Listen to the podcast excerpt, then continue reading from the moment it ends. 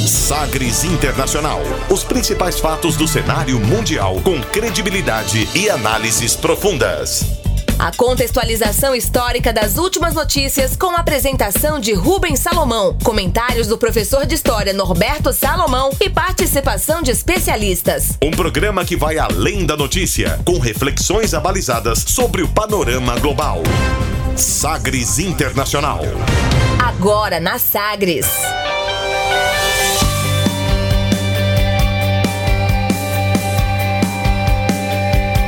Olá, seja muito bem-vindo ao Sagres Internacional. Esta é a edição número 28. Eu sou Rubens Salomão e a partir de agora com você, ouvinte Sagres, os fatos precisos e análises credenciadas sobre os principais temas mundiais. E você confere nesta edição o tema do dia: Porto Rico, o território não incorporado dos Estados Unidos. Donald Trump não considera que indicação de Eduardo Bolsonaro para a embaixada seja nepotismo. Você vai entender a crise desencadeada no Paraguai pelo acordo com o Brasil sobre Itaipu. Jornal francês denuncia tráfico de órgãos de migrantes africanos que sonham em chegar à Europa. Estados Unidos designa oficialmente o Brasil como aliado extra da OTAN. E ainda a música mais tocada nas paradas da Costa Rica. Obrigado, Sagres Internacional já está no ar. Você conectado com o mundo. Mundo. O mundo conectado a você. Sagres Internacional. Como sempre, o programa conta com a produção, comentários do professor de História e Geopolítica, Norberto Salomão. Oi, professor, tudo bem?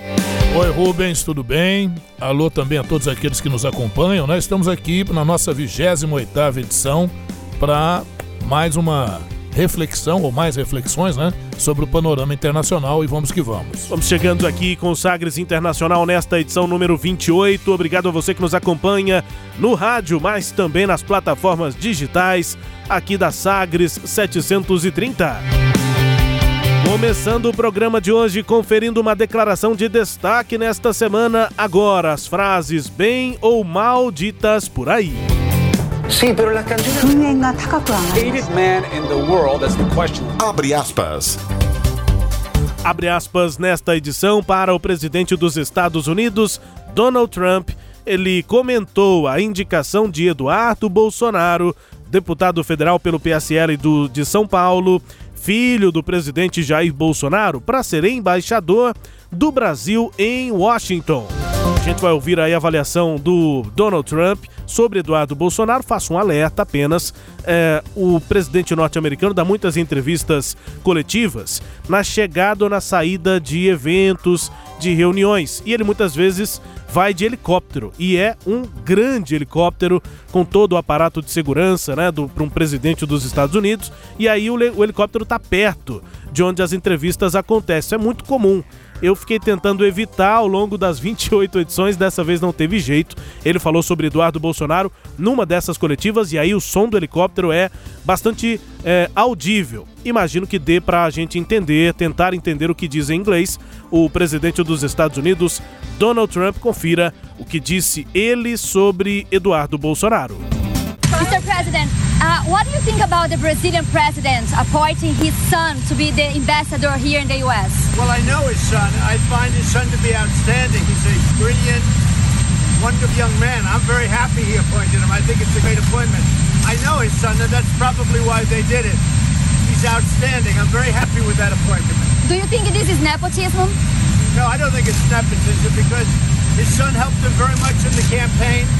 His son is outstanding. He really is. So I think it's a great appointment. I didn't know that. Bom, para entender aqui o que disse o presidente dos Estados Unidos, Donald Trump, nesta oportunidade, se você não está com fone de ouvido, dependendo da forma como você está nos acompanhando, talvez não tenha entendido muito bem, tentado entender e não conseguiu. O que disse o presidente Donald Trump, a gente abre aspas, traduz o que disse o presidente. A pergunta da jornalista brasileira Senhor presidente, o que você acha do presidente do Brasil indicar o filho para ser embaixador aqui nos Estados Unidos? E aí ele responde, abre aspas, eu conheço o filho dele e eu considero que o filho dele é extraordinário. Um jovem brilhante, incrível, e eu estou muito feliz com a indicação. Penso que é uma grande indicação. Eu conheço o filho dele e é provavelmente porque eles fizeram. Ele é extraordinário e estou muito feliz com a indicação, fecha aspas. E aí a repórter pergunta: "Você acha que é nepotismo?" E aí Donald Trump responde: "Não, não acho que é nepotismo porque o filho ajudou muito na campanha é realmente extraordinário. Então, acho que é uma grande indicação, fecha aspas, disse Donald Trump sobre a indicação de Eduardo Bolsonaro para a embaixada do Brasil nos Estados Unidos. Vai para Washington, antes só é preciso ter a indicação aprovada no Senado brasileiro. Professor. Pois é, é um assunto já muito comentado, né? Acho que várias observações já foram feitas sobre isso. A, a coisa colide naquilo que o próprio presidente Bolsonaro já havia dito de meritocracia, né? Então aí não é por, por, pela meritocracia, é por uma preferência, por uma escolha é, é, é, do presidente, né? E como eh, já falamos até em outra edição, e o próprio presidente disse, se, é, que ele quer sim beneficiar o seu filho.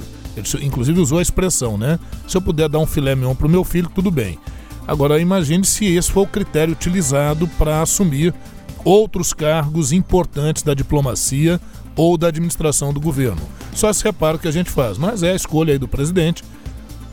Tem o Senado também para aprovar essa, essa indicação e vamos aguardar como é que vai se desempenhar aí o Eduardo Bolsonaro nessa função. Pois é. Em que pese, né, Rubens, Sim. o presidente Bolsonaro sempre se esquivar quando se pergunta isso a ele, quando ele é apertado em alguma questão, ele diz que ainda não indicou, né? Que ele, ele deixa a coisa meio em aberto, né? É. Esse é um, também é um, tem que ser muito bem observado. Quer dizer, a qualquer momento é, pode ser que ele volte atrás nessa indicação, né? É. Não é o que parece, mas ele deixa um espaço, uma margem para que ele possa fazê-lo. É, não parece que ele vai fazer isso, mas ele fica desconversando quando é mais apertado sobre a, a, situação. Agora, nem o presidente Bolsonaro, nem o presidente Donald Trump conseguiram explicar, de fato, explicar por que, que não é nepotismo, né? É porque é um garoto extraordinário, porque trabalhou na campanha, é. Ora, é porque fritou hambúrguer, ah, os argumentos já estão beirando, já beirando não, né? Os argumentos estão são é, inconsistentes, ridículos, assim, é, é, né? beirando o ridículo. Agora, é, professor, há uma repercussão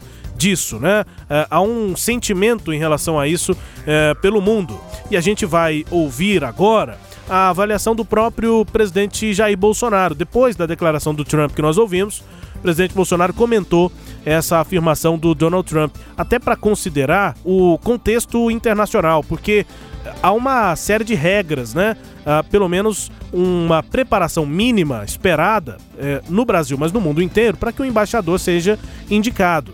E, e o... Ou para que alguém se torne embaixador, né? Exatamente. O próprio presidente Bolsonaro cita isso e usa até isso para tentar explicar por que Eduardo Bolsonaro é um bom nome. Ouçamos aqui então o presidente do Brasil, Jair Bolsonaro.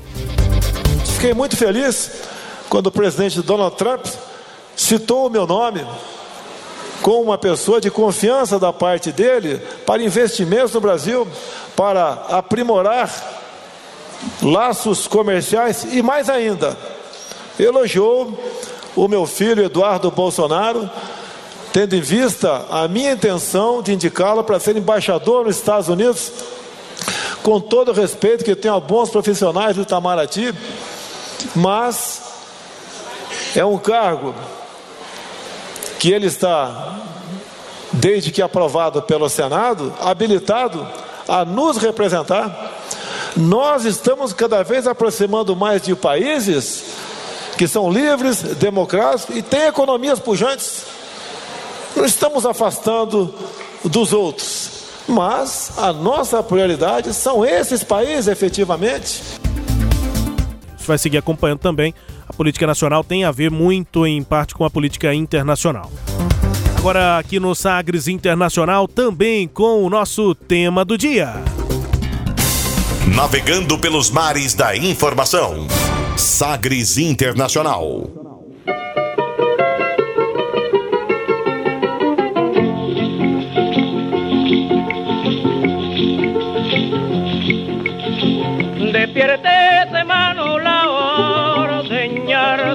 Aprieta, los bueyes están enyugados y pegados a la carreta. Vámonos para la ciudad, la mañana está serena. Vámonos a preparar, que esta noche es noche buena.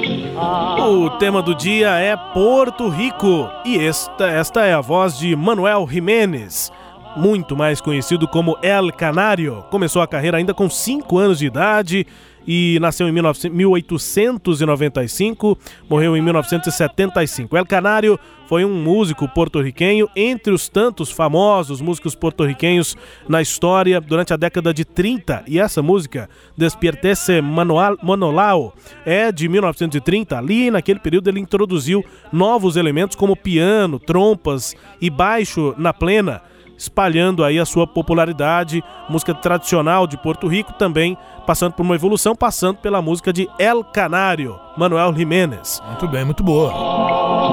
E claro, né, nós vamos ouvir também uma música que tem bastante amplo conhecimento aqui pelo Brasil.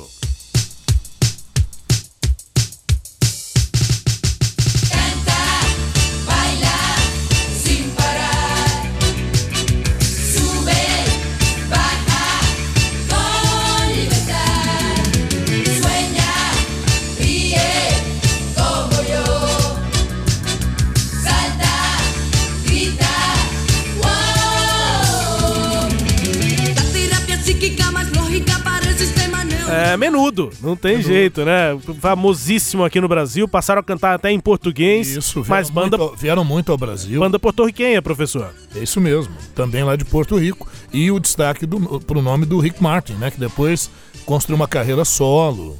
É, boy Band Latina a Menudo, um grupo musical de Porto Rico, é, criado em 1977, amplo sucesso aqui durante os anos 80, 90 ainda no Brasil, é, e marca também a história da música popular de Porto Rico. Mas nesse início aqui, na abertura do nosso tema do dia, que é Porto Rico, vamos falar também sobre a música tradicional, a música é, original, digamos assim, né, daquela região, é, principalmente sobre a tradição indígena. A música e os instrumentos nativos tiveram origem na dança espiritual pré-colombiana Taino ou Taino, com instrumentos e danças tribais. A música formal cânticos religiosos da Espanha, música e dança nativa africana também foram incorporadas mais tarde à música e à dança porto-riquenha, criando um próprio sabor nativo né, da, da região. Mas os taínos eram os indígenas da região da Mesoamérica, e aí inclui os atuais é, regiões, atuais territórios aí de Jamaica, Cuba, Bahamas, Porto Rico, Haiti, República Dominicana e também as pequenas Antilhas. A gente tem uma música aqui. Era, era isso Sim. até que eu ia te falar, né? O povo taino ou taíno, é, é, eram os indígenas que aqui estavam quando Cristóvão Colombo é, é, conquistou, né? A gente fala descobrir, mas você só descobre aquilo que está desabitado. Exatamente. Então o Colombo conquistou aqui na segunda expedição dele, é, em novembro de 1493, quando ele chega à região. E esses indígenas, infelizmente, grande parte deles foram dizimados, ou pelas doenças que, para as quais eles não tinham resistência, ou é, é, é, pela, pela escravidão, pela falta de alimentos, né? enfim.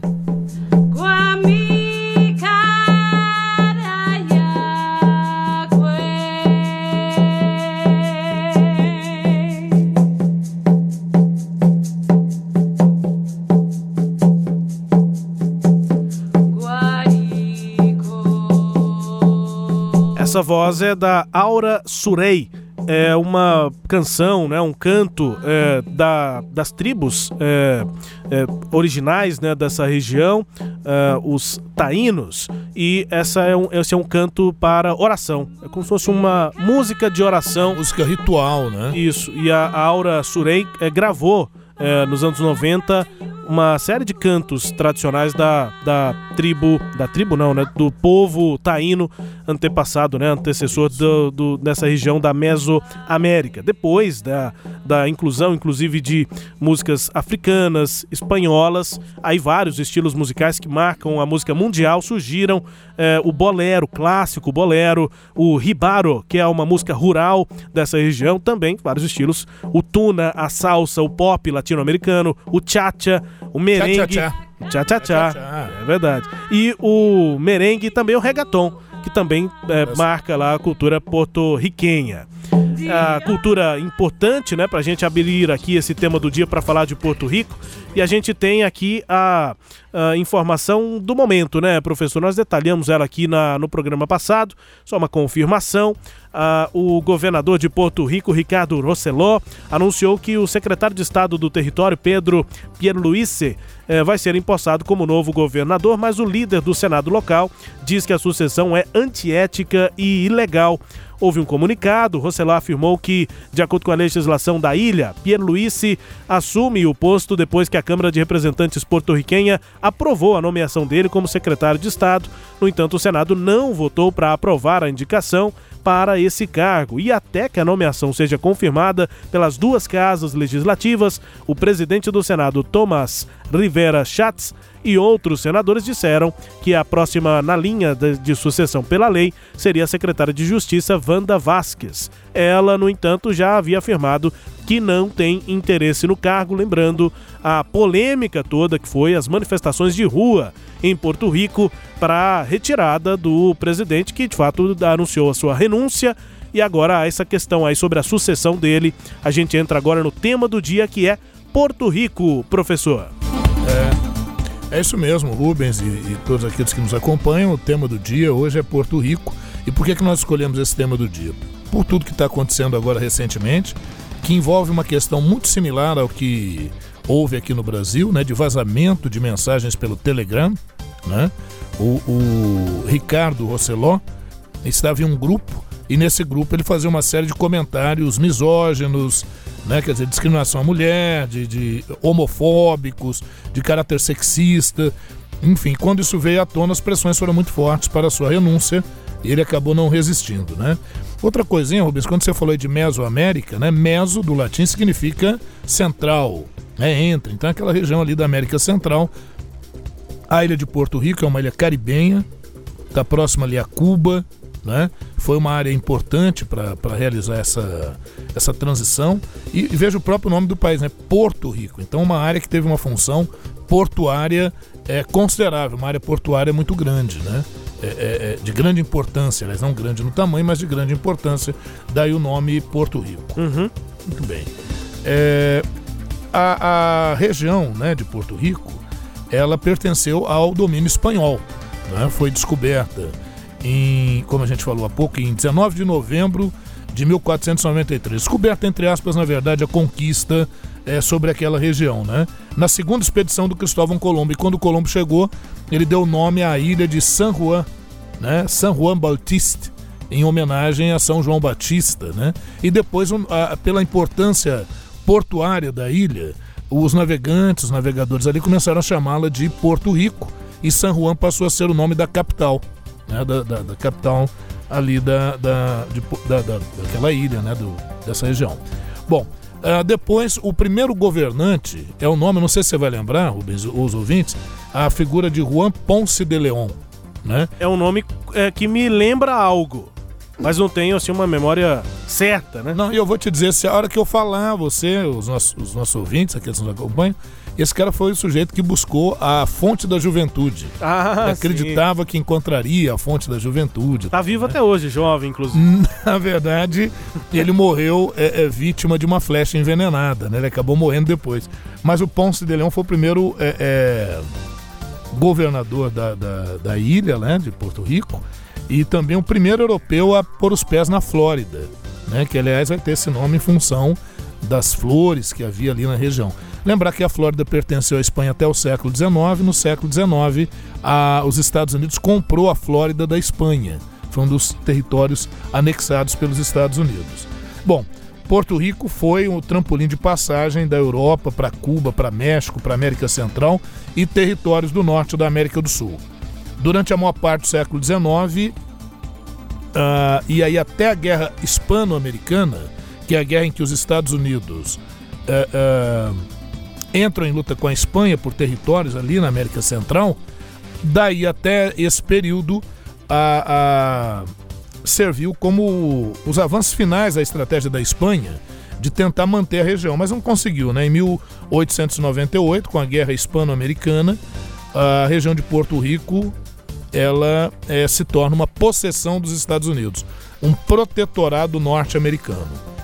É, no início do século XX, nós vamos ter a lei For Acre, que é a lei que vai estabelecer um governo civil na ilha, quer dizer, a, a ilha vai poder ter um governo local. Uhum. E depois, em 1917, muito em função também da Primeira Guerra Mundial e necessitando de contingentes para a Primeira Guerra Mundial, é, o, o, vem a Lei Jones. E essa Lei Jones ela permite que os porto-riquenhos se tornassem cidadãos estadunidenses. Então, o pessoal de Porto Rico eles têm passaporte, eles, eles têm algumas é, garantias, não, é? não todas, mas como se fosse um estado dos Estados Unidos. Mas não é, por isso que a gente colocou aqui, é um território não incorporado. E o nome técnico é esse mesmo, de um território não incorporado. Em 1952, tivemos a Constituição porto-riquenha em 1952, é, que estabelece o Estatuto Político de Porto Rico como um Commonwealth. O que, que seria um Commonwealth? Um Commonwealth é um Estado associado, né, um território associado aos Estados Unidos, controlado pelos Estados Unidos, mas que tem alguma uh, autonomia, ganha ali alguma autonomia. É, os porto-riquenhos eles participam das primárias, das eleições primárias, para a escolha de candidatos à presidência da República nos Estados Unidos, mas não votam para presidente dos Estados Unidos. Eles têm um representante, um delegado no parlamento, né, na Câmara dos Deputados. Esse representante porto-riquenho ele pode acompanhar, se manifestar, mas ele não tem direito a voto. Então são algumas peculiaridades que envolvem aí Porto Rico. Por isso que muitos dizem que é uma das últimas colônias no mundo é Porto Rico. Estaria praticamente na condição de colônia dos Estados Unidos, uma região, uma, uma situação meio anômala. Então, lá dentro de Porto Rico, nós já tivemos alguns movimentos. Movimentos que propuseram a independência total de Porto Rico em relação aos Estados Unidos, movimentos que querem a manutenção dessa situação de Porto Rico como um Estado associado e aqueles que querem a plena integração de Porto Rico como se fora o 51 primeiro estado, né?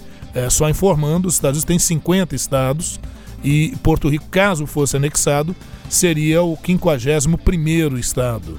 Né? Não, não, isso não aconteceu ainda. Né? Pois é, e chama a atenção também essa, essa relação com os Estados Unidos, né? Nenhuma dessas propostas parece ter uma perspectiva de efetivação. Parece que tudo fica como está, né? Tudo professor? fica como está e assim hoje. Hoje 10% da população é, porto-riquenha é favorável à, à independência. Então é um contingente mínimo. 54%, então aí você vê uma maioria, é, é, parece ser favorável a uma integração, mas isso não é muito claro porque no plebiscito que foi feito, o enunciado não foi muito claro, uhum. porque perguntou-se quem não estava satisfeito com a atual situação de Porto Rico. 54% disseram que não, e aí o, esse plebiscito feito em 2012 não foi o primeiro, mas é, é, é, o último que foi feito em relação a isso. E teve à frente a figura do Ricardo Rosseló, cujo pai já tinha sido também governante em Porto Rico, o Pedro Rosseló, médico, né? Ele, o Ricardo Rosseló, inclusive, esse que foi que, que, que renunciou agora, envolvido nesse escândalo em Porto Rico chamado de Chatgate, né? Numa é, numa referência ao, ao, ao, numa referência lá a, a, a, Watergate, né, do presidente Nixon. Aí o Chatgate, porque foi num chat né, de conversa, num, num, num, num, aplicativo, né, que é o Telegram, que ele expressou assim ideias bem. bem. controversas, digamos. Não, eu diria assim, bem conservadoras e, e assim, criticáveis, né? E, é. e, bom, é, o governador porto-riquenho, que assumiu em 2017, ele foi eleito em 2016, Ricardo Rosselló, tinha como mote da sua campanha transformar Porto Rico no 51º estado americano. Agora sim, viu, Rubens? Falando algumas outras questõezinhas aí de Porto Rico, você quer falar alguma coisa? Não, não, é tá. isso. Então, a gente vai ver que Porto Rico tem alguns probleminhas. Por exemplo, crise econômica profunda em Porto Rico. Por quê? Porque durante muito tempo em Porto Rico se é, é, realizou isenção de tributos para que empresas, indústrias se instalassem ali, principalmente no campo farmacêutico. O próprio Ricardo Rossello ele é biomédico, com doutorado nos Estados Unidos, um sujeito bem capacitado. Né? Quando foi em 2005, o governo norte-americano retirou essas isenções é, é, tributárias. E aí houve uma fuga de capitais. isso vai conjugar-se com uma política muito paternalista do governo ah, ah, em Porto Rico. E aí o ouvinte, né, quem está nos acompanhando, vai perguntar, peraí, Porto Rico pertence aos Estados Unidos ou não? Porto Rico pertence aos Estados Unidos, mas não tem autonomia como um Estado norte-americano. Ele está numa situação muito específica. Né? Então não pode eleger representantes para o Senado norte-americano, não pode eleger representantes para a Câmara dos Deputados nos Estados Unidos, mas pode eleger o seu governador. Né? Então é uma relação, por isso que dessa discussão toda, é uma relação que fica um pouco estranha. Né? E, e isso acabou gerando, viu, Rubens, uma crise profunda.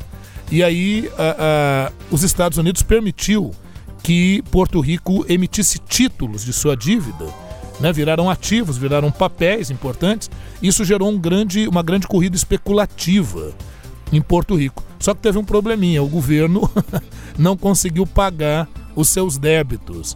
E o famoso calotão mesmo, né? O calote. E aí, quando o, o Ricardo Roseló assume, ele só vai ter uma saída, né?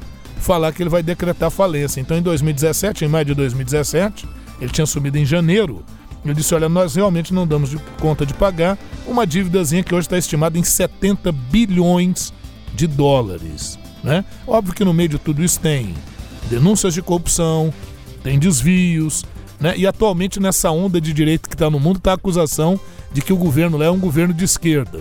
Na verdade, não é que o governo é de esquerda, é porque normalmente os governos em Porto Rico eles são é, governos muito alinhados com o Partido Democrata nos Estados Unidos. Então, o Partido Republicano é que faz essa denúncia. Inclusive, a relação do Donald Trump com Ricardo Rossello era das piores possíveis, né?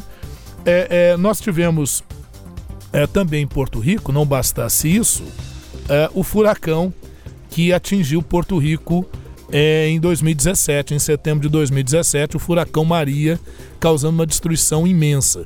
E aí o, preside o presidente Donald Trump, quando foi até lá, demonstrou sua insensibilidade, né? Não sei se para afrontar o Ricardo Rosseló, ele diz: ah, isso aqui não foi nada, né? Porque teriam morrido 64 pessoas durante esse furacão lá. É, é o número que o governo confirma. É, só que hoje, uma pesquisa de Harvard afirma que 4 mil pessoas é que morreram. Não morreram imediatamente, viu, Rubens? E, e aqueles todos que nos acompanham, uhum. não morreu exatamente pelo furacão, mas depois, pela falta de remédios, pelas inundações que ocorreram, pelo tsunami que ocorre depois desse furacão. Furacão de nível 5, que é o mais violento são ventos com mais de 200 km por hora. Né? A recuperação de um país depois de uma tragédia dessa é muito difícil, né? Muito Nós difícil. Nós temos exemplos muito é, elogiáveis e exemplos mesmo, por exemplo, no Japão, né? Passou um furacão lá, teve inclusive uma tragédia nuclear sem um, um, um morto sequer, né? é. sem nenhuma vítima fatal. Isso. Enquanto que em outros países em que a estrutura para recuperação é dificultada, a coisa fica pior. Tá um dado, inclusive, é, bem preocupante é que além dessa questão de falta de medicamentos, falta de saneamento depois de um furacão, é, é que teve muita gente que morreu porque tirou a própria vida. Sim. Os 12 meses Desespero, seguintes, né? Perderam há, há um, um, índice aí aproximado, né? uma estimativa de 30% de aumento no, nos casos de suicídio lá em, em, Porto Rico por conta do furacão, porque as pessoas, a vida das pessoas, né, foi encerrada ali é, em várias formas, de várias formas, formas possíveis. Então o governo dizer que a, a tragédia se restringiu a 64 vítimas fatais do momento em que o furacão estava passando é. sobre o país, bom, isso é. É só isso, né? Bom, e, e, e aí também, viu, Rubens, o que que acontece? Já antes, lá em 2015, o então governador Alejandro Padilha, ele declarou que a dívida de Porto Riquem era impagável. É, já no início de 2016, é, começou a atrasar pagamentos dos juros, não conseguia liquidar aqueles títulos, né, que haviam sido emitidos e eles tentaram se valer da legislação americana sobre falências, que em 2013 tinha ajudado a cidade de Detroit a se recuperar. Só que como a condição de Porto Rico é uma condição muito específica, ela não entra nessa legislação. Então Porto Rico não pôde se beneficiar desse, dessa, desse tipo de, de lei de recuperação é, fiscal, né? Seria mais ou menos como a nossa recuperação fiscal aqui é, no Brasil. O nosso RRF. Então Porto Rico não pôde se beneficiar disso. Então atualmente o que, que tem sido feito em Porto Rico? Em junho de 2016, criou-se a Lei da Promessa, ou Lei da Promessa, como poderíamos traduzir, uhum. estabelece a criação da Junta de Supervisão Fiscal. E aí essa Junta de Supervisão Fiscal é que tem estabelecido medidas, obviamente medidas adivinha, né? De austeridade que é a diminuição daquelas garantias sociais, é, mudança de idade de aposentadoria, redução de pagamentos de pensões, enfim, né, aquelas que nós conhecemos muito bem, medidas austeras, isso tem gerado e geraram realmente manifestações ali em Porto Rico. Então você vê que você tem problemas políticos, você tem problemas econômicos e sociais e ainda vem as intempéries, você tem problemas aí que podem e abalam sim a situação lá em Porto Rico. E eu falava do Donald Trump quando ele esteve lá após a, a passagem do furacão Maria, ele falou: não, isso aqui não foi nada. Duro foi lá é, é, é, em New Orleans em 2005, quando morreram mais de mil pessoas, né? E parece que começou uma vaiazinha lá e ele, o que, que ele Fura, faz? Furacão Katrina. É, o furacão Katrina em, em, em 2005 em, em, New Orleans, né? Uhum. E, e, ele começa a, a título de distribuir os mantimentos que os Estados Unidos tinham levado para lá, ele começa a jogar papel higiênico, os pacotes de papel higiênico nas pessoas. Então o Trump ele sempre trabalha com linguagens subliminares, né? Coisa e tem essa cena. Né? Se você quiser ver no YouTube, tem isso lá, né? O Trump visitando lá e, e, e diminuindo, amenizando o que teria ocorrido é, em Porto Rico. É. Então, Rubens, é isso. Quer dizer, Porto Rico é essa realidade aí muito interessante, alvo das manchetes aí recentes internacionais por, pelo Chatgate, né? Que teve como símbolo, inclusive, o cantor Rick Martin, porque ele foi atacado diretamente nessas conversas no, no, no chat. Né? Eu vou te dizer assim, basicamente o teor do que ele disse. Ele disse que o, o, o, o Rick Martin era um sujeito extremamente machista. Tão machista que não suportava manter relações sexuais com mulheres, preferia mantê-las com homens. É lamentável, né? Então, daí, é. desse nível para bem mais baixo, aí lá pro, pro, pro é daí, submundo. É, daí pra renúncia, daí é. para cair do cargo, lá, só isso. Daí pro Hades, né? daí para cair do cargo. Enfim, Porto Rico, nosso tema do dia nesta edição do Sagres Internacional. Intervalo rápido, daqui a pouco você confere. Um jornal francês denuncia tráfico de órgãos de migrantes africanos que sonham em chegar à Europa. E ainda você vai entender a crise desencadeada no Paraguai pelo acordo com o Brasil sobre Itaipu. E Estados Unidos designam oficialmente o Brasil como aliado extra da OTAN. Nós voltamos já com Sagres Internacional. Aplicativo novo da Sagres atingiu a marca de 20 mil downloads. Lá você pode ouvir a Rádio Sagres e assistir o conteúdo da Sagres TV, assistir os melhores lances das rodadas e ficar por dentro de todas as novidades do seu clube do coração. Vá até a sua loja e digite Sagres, o ícone com S, S de Sagres, o seu aplicativo, disponível para Android e iOS. Rádio Sagres, um novo jeito de fazer futebol. Estágio é com o IPAC. IPAC é com PH. Inovação, instituição de ensino na gestão direta dos contratos de estágio. ipac.org.br 62 3931 6300. Entretenimento. Jornalismo. Prestação de serviços. Rádio Sagres. Em tom maior.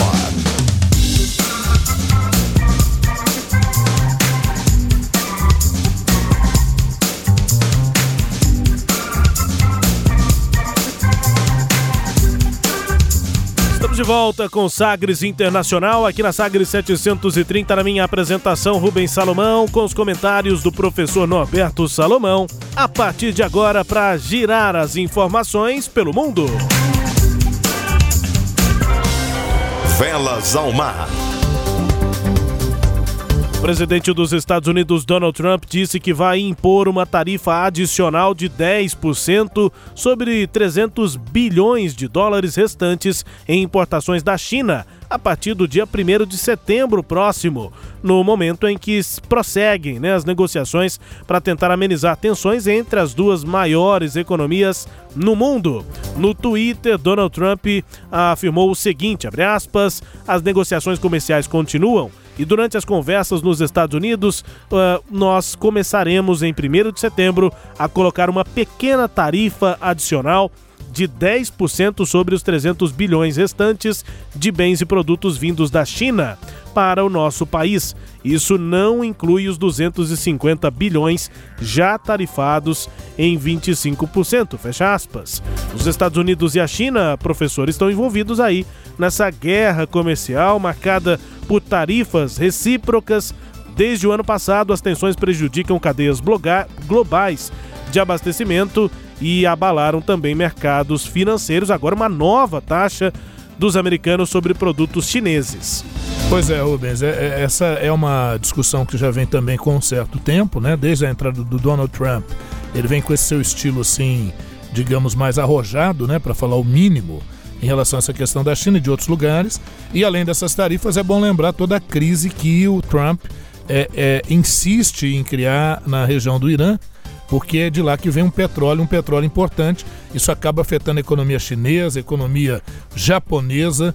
Agora, é, é, é preciso o presidente Trump tomar muito cuidado com isso, porque é, hoje não é mais como lá nos anos 50, 60, que as economias não eram tão integradas. Hoje elas estão completamente integradas e você pode, de repente, ao querer prejudicar uh, um concorrente no campo da, da economia internacional, você pode, inclusive, sim, prejudicá-lo, é, é, é, abatê-lo de alguma forma, mas isso pode retornar em um efeito dominó em termos da economia tão globalizada, tão integrada.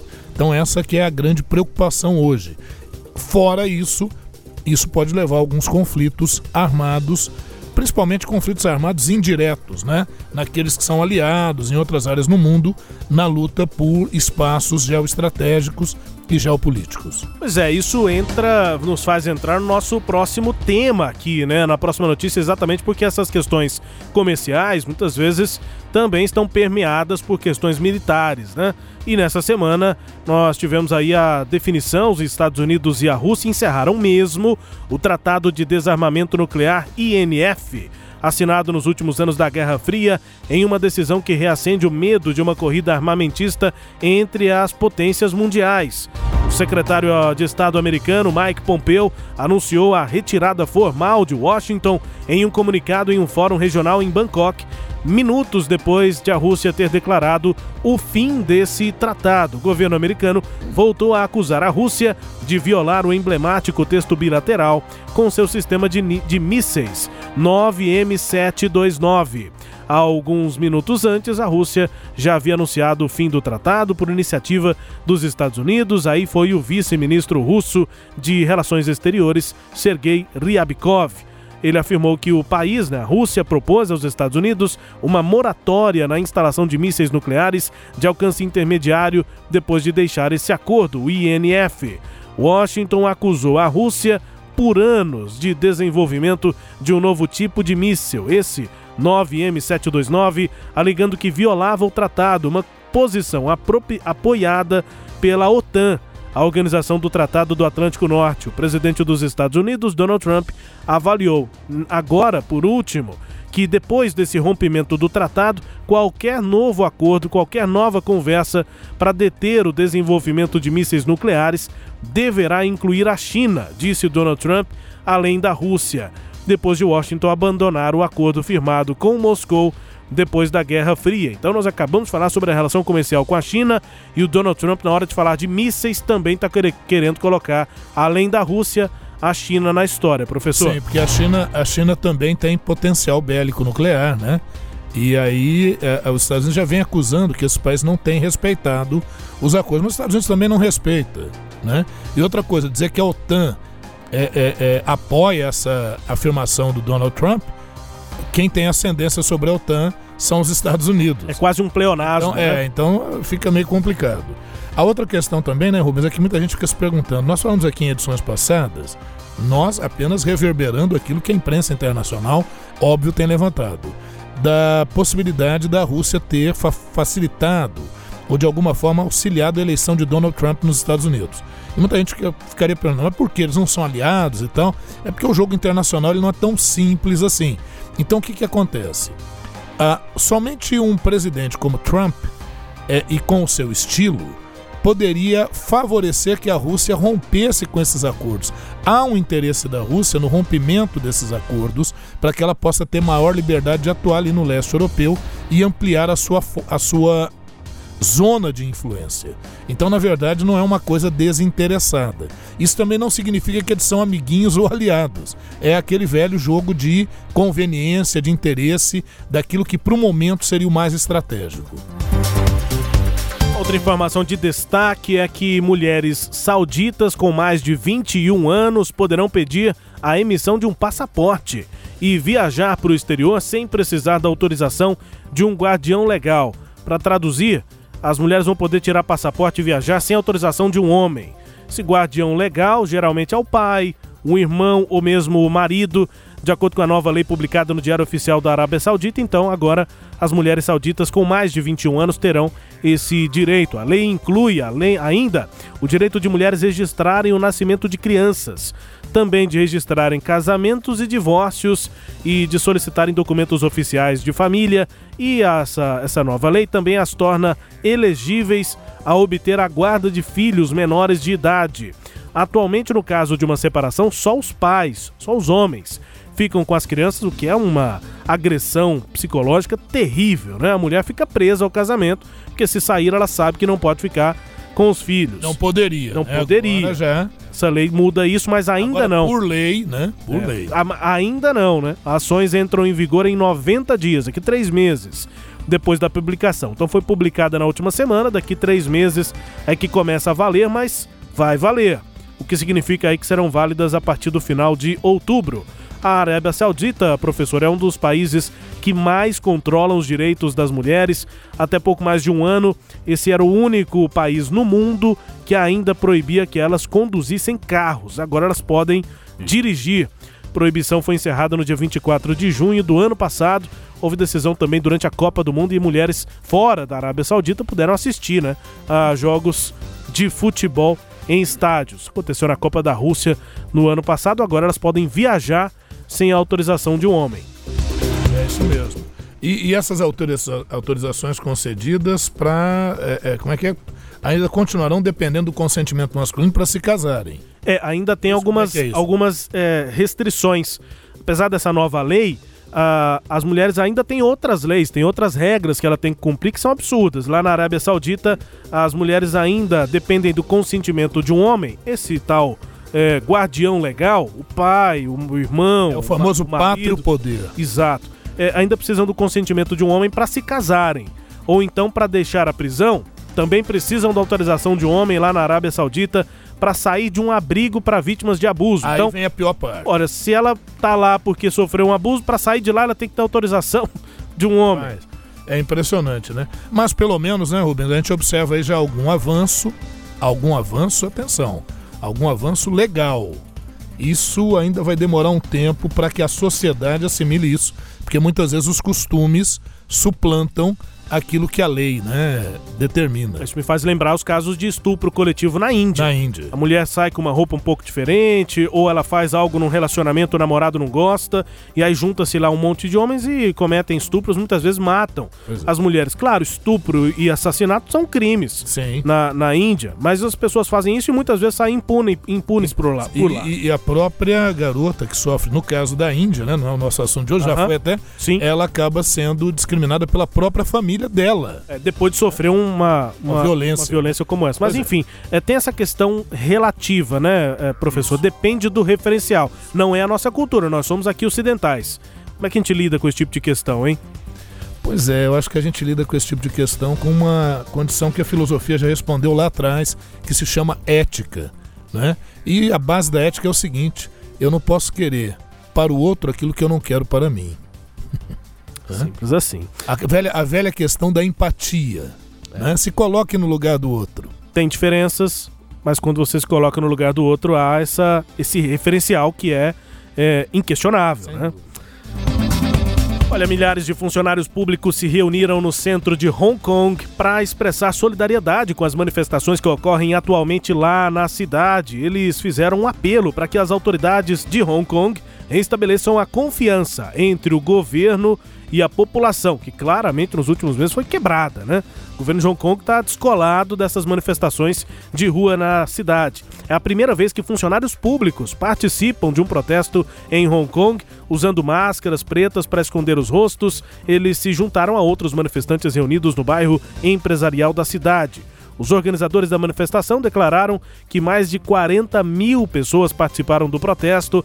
A polícia afirmou que eles eram 13 mil nas ruas. Quando você pensa na população de Hong Kong, essas manifestações é, esses números é, ganham uma proporção gigantesca, né? Oito pessoas foram presas nessa manifestação, de acordo com a polícia, incluindo Andy Chan. Ele é fundador do Partido Nacional de Hong Kong e teria tido acesso a armas e ao material usado para confeccionar bombas artesanais. A fabricação e a detenção ilegais de explosivos são crimes que podem levar a 14 anos de prisão. Do outro lado, a China pede que Hong Kong puna autores de violência em protestos. Pois é, aí já é uma questão complicada e, e mais, né? A China a China está começando a financiar é, movimentações pró-China dentro de Hong Kong. Né? Então já começa a haver um embate muito forte. A questão, simplificando, né, resumindo aqui, e trabalhamos já sobre Hong Kong, temos um programa específico sobre isso, sobre isso é que Hong Kong é, está numa condição especial até 2049. Em 2049, pelo acordo, Hong Kong se integraria plenamente às regras da China.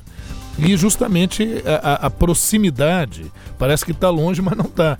A proximidade disso tem é, é, levado, por exemplo, governantes em Hong Kong a querer ficar é, com boas relações com o governo da China, né? o governo central lá da China. E o governo atual queria mandar manifestantes para serem julgados e punidos lá na China. A partir daí começaram manifestações e aí elas não pararam mais. É, detalhes Confira as edições anteriores do Sagres Internacional nas plataformas digitais, no seu tocador de podcasts preferido e, claro, no sagresonline.com.br. Nós detalhamos essa situação de Hong Kong aqui nas últimas edições. Última informação aqui desse giro internacional, daqui a pouco as notícias do Brasil, mas o destaque é que o jornal eh, Libération, não, como é que é, professor?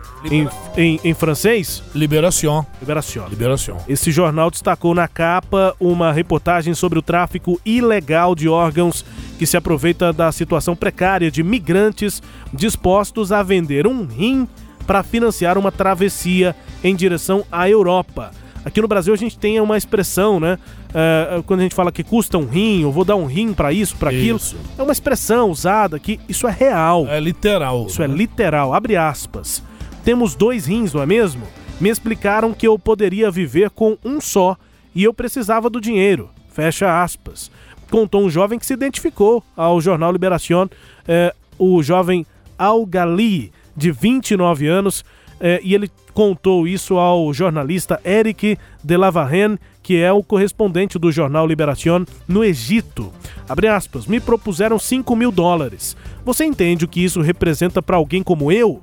Fecha aspas, questionou aí o sudanês que acabou sendo enganado. É uma realidade difícil e dessa que já foi destacada aqui no programa. Nós falamos sobre as migrações. Isso. Envolve isso, professor? Certamente. E triste, cruel e a gente está falando aqui de órgãos, né? Agora veja você que um outro tráfico importante é o tráfico de pessoas, destacadamente crianças do sexo feminino, né? Então há uma venda de pessoas. Isso, isso é uma coisa cruel, terrível, que precisa ser melhor investigada pelas autoridades internacionais e coibida. Sem dúvida nenhuma, né? Bom, último destaque deste giro agora com as notícias do Brasil. O Ernesto nos convidou. Brasil Internacional.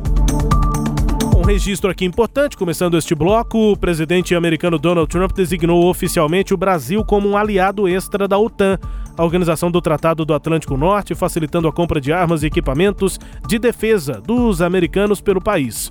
Ou seja, o Brasil vai ter mais facilidade para comprar esses materiais. Atualmente, ao menos 16 outros países têm o status de aliado extra da OTAN, incluindo a Coreia do Sul, a Austrália, a Argentina e o Kuwait, ou Kuwait. A Colômbia é a única outra nação latino-americana afiliada à OTAN como parceira global, o que significa que não necessariamente teria que se engajar em uma ação militar. Muda muita coisa, professor?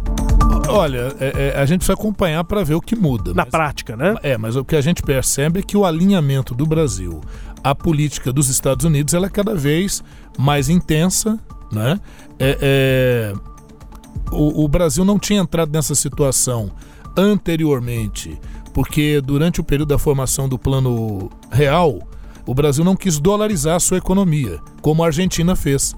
A Argentina, no seu Se deu mal, né? dolarizou a sua economia e, em troca, olha o que, que ela ganhou: a possibilidade de ser uma nação extraordinária da OTAN, né? Que também não apita coisa nenhuma. É, e tá onde tá, né? Agora, do, do ponto de vista diplomático, é uma aproximação do governo brasileiro com o governo norte-americano. Obviamente, o governo brasileiro está aguardando ter vantagens nesse sentido, mas a gente só dá assim, né? Só um toquezinho básico. Porto Rico pertence aos Estados Unidos e veja você a situação que a gente acabou de comentar aqui. Então não é garantia, mas é, é, essa é a política que o governo, o atual governo brasileiro, acha que é adequada. Vamos apostar nisso, vamos aguardar, vamos ver é, como é que a habilidade diplomática do governo Jair Bolsonaro se sai aí. Falando em habilidade diplomática, o Brasil também está negociando e bastante a portas fechadas as questões relativas ao Paraguai. O Paraguai mergulhou numa forte crise política nos últimos dias, depois que veio à tona que o governo de lá, o governo do Paraguai, tinha assinado com o Brasil um documento em que se comprometia a comprar energia mais cara do que o habitual da usina de Itaipu, que pertence aos dois países. Então veio a público um acordo em que o Paraguai se prejudicava. Altos funcionários do governo paraguaio caíram, houve uma rejeição geral no país a essa notícia. O presidente Mário Abdo Benítez uh, acabou ficando aí ameaçado de ser substituído uh, em um processo de impeachment. O acordo firmado em maio desse ano, sem divulgação, foi cancelado oficialmente e a tensão diminuiu. Um grupo governista que havia aderido à proposta de impeachment na oposição acabou desistindo depois do cancelamento do acordo, que, por enquanto, inviabiliza a iniciativa aí de tirar o Abdo eh, do cargo.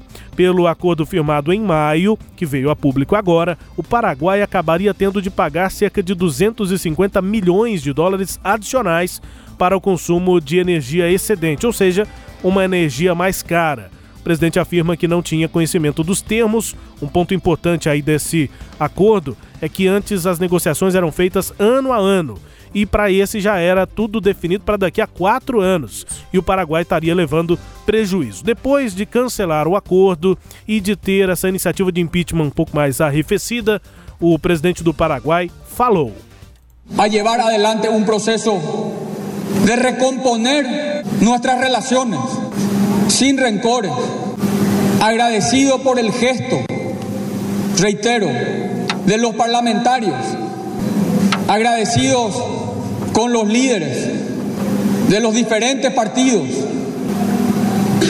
Es el momento de renovar ese espíritu de unión, de buscar la paz en la nación, pero no la paz de la impunidad. É a paz da nação, mas não a paz da impunidade. O que, que disse aqui o presidente do Paraguai? Ele diz que agora é o momento de voltar à união, de recompor a união é, entre o governo e a população do país e se diz agradecido a, do, aos parlamentares. Ele agradece aos parlamentares. Ele está tentando recompor a relação também com, com o Congresso. Parlamentares da, de partidos da base e da oposição, cita o presidente. Ele se diz agradecido que é o momento de buscar a paz, mas não a paz da impunidade. Ou seja, ele mantém o discurso de que não sabia desse acordo. É isso que eu ia e, te falar, viu, E que quem, quem, quem pagou, quem, quem cometeu algum problema, algum crime, tem que pagar. O presidente Jair Bolsonaro diz que vai buscar um bom contrato com o Paraguai depois disso tudo que aconteceu, vai buscar um bom contrato sobre a energia, né, a compra de energia da usina de Itaipu. É, essa tá, sempre tendo, foi... tá tendo que se virar o essa Mário Abdo Benítez. Essa sempre foi uma reclamação do governo brasileiro de que vende energia a um preço muito barato, mas isso já estava lá nos acordos anteriores e o próximo seria em 2023. Isso. Né, para rever isso. E o presidente do Paraguai, que conversinha fiada, né? Ele quis antecipar, sabe lá por quais interesses, e quase caiu do cavalo, ou melhor, do cargo, né? Então, então o, é, é, né? quase que fazendo uma relação com o cavalo paraguaio aí. É. Mas enfim, o, o, o, Rubens e ouvintes, a questão é que é, eu te afirmo que isso não parou por aí não. Isso dá até um bom tema da semana, a gente falar como é que foi essa construção da usina de Itaipu e o que que isso envolveu, hein? Quem sabe a gente... Ditaduras, né? Não é? Vamos, vamos ver o que que isso... Ditaduras aqui e lá no Paraguai. Eu não diria ditaduras, não, mas que isso, você está sendo muito duro. Tá bom. São regimes é, é, é, militares. Né? Dura, du, duro não sou eu. Dura a história. Olha, para finalizar aqui o Brasil Internacional, E essa é uma notícia literalmente de Brasil Internacional. É, repercutiu muito as decisões do governo brasileiro de questionar a verificação sobre desmatamento na Amazônia. E a capa da revista, das mais respeitadas no mundo, a revista The Economist, é, coloca que é a morte da Amazônia né, o, o, o, prazo de morte é, da Amazônia, a capa da a corrida do desmatamento, até usaram isso, essa. Isso. E, e a capa é, é, daquelas chocantes, né? Coloca ali uma, um toco de árvore, né? Um caule de árvore cortado e nesse corte da, do caule a, o mapa do Brasil, dizendo que é o Brasil que está acabando com a Amazônia. A revista inglesa The Economist traz na capa, é, nessa edição, reportagem sobre o avanço do desmatamento na Amazônia. O texto diz que o presidente Jair Bolsonaro deixou claro para os infratores que eles não têm nada a temer. Depois de um esforço governamental de sete anos para retardar a destruição da floresta, o desmatamento voltou a crescer em 2013 devido ao enfraquecimento da fiscalização e da anistia dos desmatadores no ano passado. Diz a reportagem do The Economist, que diz inclusive que o Bolsonaro é o líder mundial com o maior potencial destruidor da natureza. O que diz a revista The Economist nesta edição. E bom, a gente segue acompanhando. O presidente fez uma entrevista coletiva, apresentou questionamentos, professor, aos dados do INPE, tanto do DETER quanto do, PROE, do, do PROE, PROERD, que faz a, a, compilação anual dos dados. E o DETER é o que faz quinzenalmente ou mensalmente. Questionou os dois dados, disse que aquilo não é real e que o INPE teve uma atuação política, mas ainda não apresentou dados alternativos. Questionou os anteriores e disse que vai fazer uma licitação para ter satélites, imagens com uma melhor resolução para aí sim saber de fato se a Amazônia está ou não sendo mais é, desmatada, professor. É, é a questão é a repercussão disso no ambiente internacional. Eu entendo. Eu tenho dificuldade até de comentar isso, meu bem, porque se faz uma alegação sem se demonstrar dados que contrariem os que são apresentados, e a alegação é sempre de que esses dados estão sendo ideologicamente tratados. Vamos ver como é que o governo apresenta aí uma saída para isso. Nós vamos chegando ao fim aqui do nosso Sagres Internacional para conferir mais uma música tocada pelo mundo. Desta vez nós vamos aqui para Costa Rica. Estamos bem uh, é, mesoamericanos. Mesoamericanos. Vamos para Costa Rica, tá fazendo a música, tá fazendo sucesso, a música China. E é uma parceria de peso aí. A gente vai explicar quem é o autor da música. É o Anuel AA mas tem parceria com o Daddy Yankee, com a Carol G e o Ozuna NJ Balvin. A, o Anuel AA é costarriquenho e a música se chama China. Confira aqui, música bem tocada no cenário internacional e primeiro lugar nesta semana na Costa Rica.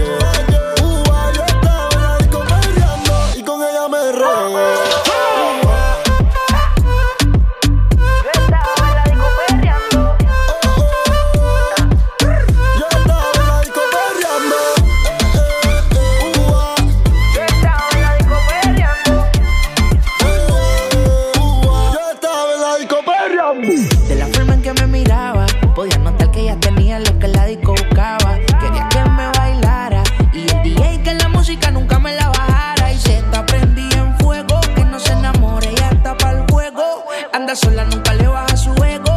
Me provoca y facilito me le pego. Y es que se está prendida en fuego. Que no se enamore, ella está para el juego. Anda sola, nunca le baja su ego. Me provoca y facilito me le pego. Y es que yo tengo.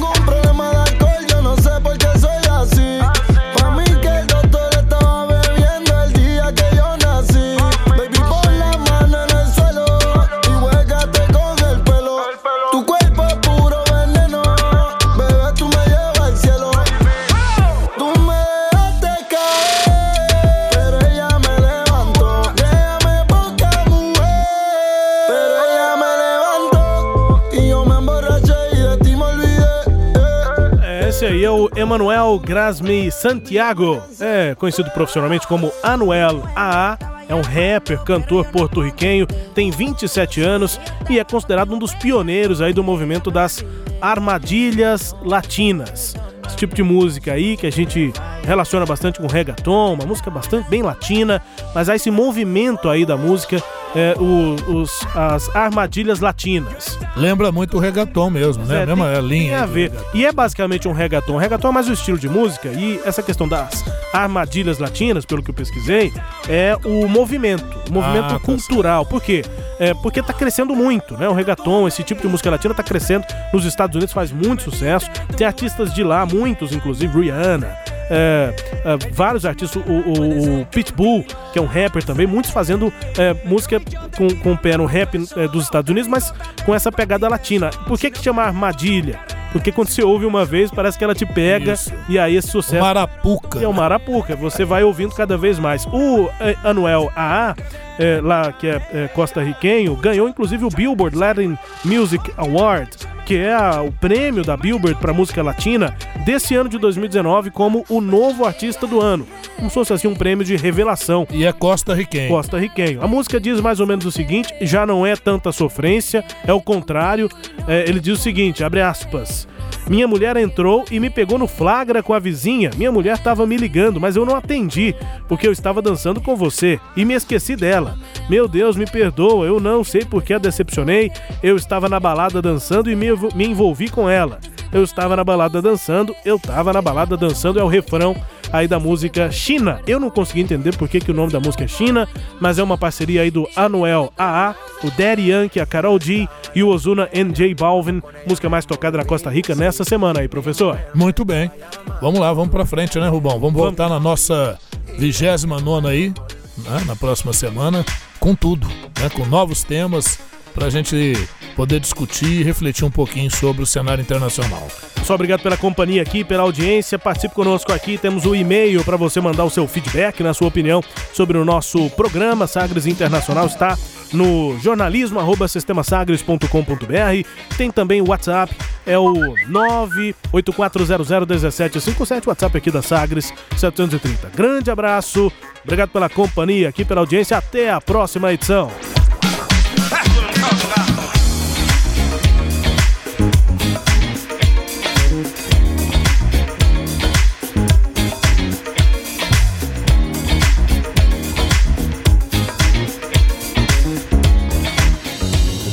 Você ouviu Sagres Internacional.